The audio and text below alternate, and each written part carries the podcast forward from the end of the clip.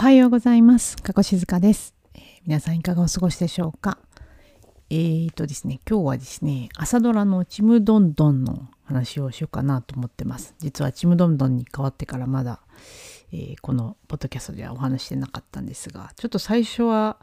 どうだろうな、様子見な感じでして、この作品どうなのかなと思いながら、こう、見守っていたんですが、えー今日、今日、今日っていうのが、えーっと、5月11日の朝の放送を聞いてですね、ちょっと、図らずも涙してしまったので、あ、ちょっとお話ししようかなと思いましたと。えーちむどんどん皆さん見てらっしゃるでしょうか。と沖縄を舞台に沖縄の、まあ、北の方の本島の北の方のやんばるという地域の、えー沖縄返還前の時代に、まあの家族のお話という感じかなと思います。と4人兄弟で、えーえーとキャストが、えーと黒島結菜さんっていうのかな？と川口春奈さん。そして上白石萌歌さん。でお兄ちゃん役で、えー流星涼さんという方がまああの子役を経て、えー出てきている大人の役でして、うんとまあ、この直近どんなお話だったかというと、えーまあ、最初の方にお父さんが亡くなってですね、まあ、かなり貧乏で借金もして大変な家族なんですがまあなんとかかんとか頑張っていて、えっと、川口春奈さんの役のお姉さんは、えー先生教師になって高校の先生をやっていると。でそこの生徒で黒島結菜さん主人公の黒島さんが、えーあ役の名前忘れてしまった。まあともかく、まあ、頑張ってると。でそろそろ就職だと高校卒業でどういう道に進もうかなと悩んでいると。でその下の妹の上白石萌歌ちゃんは歌がすごく上手で歌が好きなんだけど、まあ、なんか人の前で歌うような感じではないんだけどと。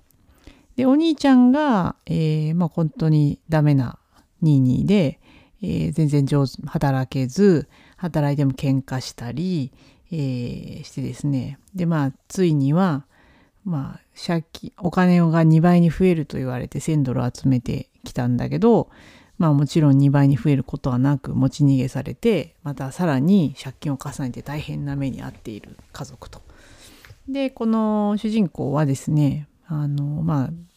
地域のイベントでお料理をやった中であ私は料理人になりたいと料理人になるために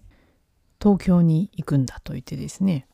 で、えーだったんだが、まあ、そうやってお金が完全に、まあ、1,000ドル近くこう失ってしまいいや東京に行くお金もないでしょうともう諦めて沖縄で一旦就職しなさいということになって、まあ、借金をしているおじさんおばさんがいるんですけどおじさんおばさんにも東京なんか行ってる場合じゃないと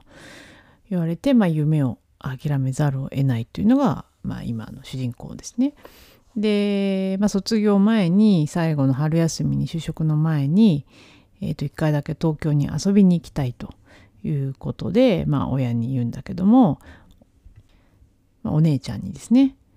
えーそんなお金なんかどこにもないとだったらアルバイトしろと言われて主人公が怒るという話だったんですよね。でもその翌日に、えっと、お母さんとそのお姉ちゃんがいずれもそれぞれ、まあえっと、給料を前借りする形で300ドルを持ってきてですねでその東京に行くなと言われた、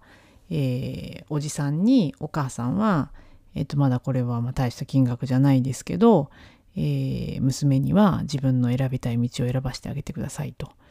で川口春奈さんの方はこのお金を持って、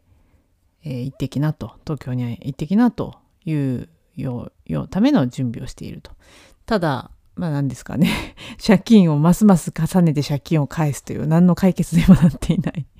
ので何ていうかまあツッコミどころ満載でツイッターもかなり荒れてましてなんかちむどんどん反省会っていうハッシュタグがなんかトレンドに上がったりするらしくてですね、まあ、最近全然見てなかったんですけど。まあ確かにいろいろとツッコミどころはあるんだけれども、まあ、今今日なんか私がすごい気になったというかこうあーって思ったのはやっぱり親としてですねどっちかというと。子供がやりたいことを自由に選べる状態をやっぱり作りたいなぁとなんかこうそれは辛いなとでやっぱりそれはお母さんも思っていて、まあ、結局借金をして自分の仕事を増やすからあのなんとかできないかとしていたり、まあ、さらに妹も高校途中で辞めるから辞めて働くからお姉ちゃんを東京に行かせてやれないかと。でもちろんそのバイトしろって言ったお姉さんも学校で、えー、給料前借りしてこれで東京に娘を行かせてあげたいんですということですね。まあ、家族同士の思いがこうあってですねまあその何ですかねやりたいことどうしてもやりたいことを見つけた時にそれが、まあ、経済的な理由で叶えられないっていうのはまあいろいろなんていうか方法はあるような気はしますが、まあ、例えばツイッターで書いていてそうだなと思ったのは一旦沖縄の中で飲食店で勤めて料理人の腕を磨いてから東京に行けばとかって書いてあって本当そうだと思ったんですけど、まあ、ただ、まあ、いろんな方法は探すにしてもなんかこうせっかく見つけたやりたいことを諦めずにできる状態にはどんな人も、まあ、もちろん自分の子供も自分自身もですねなんか叶えられるようにしたいなっていうのはすごい今日それを見て思いました。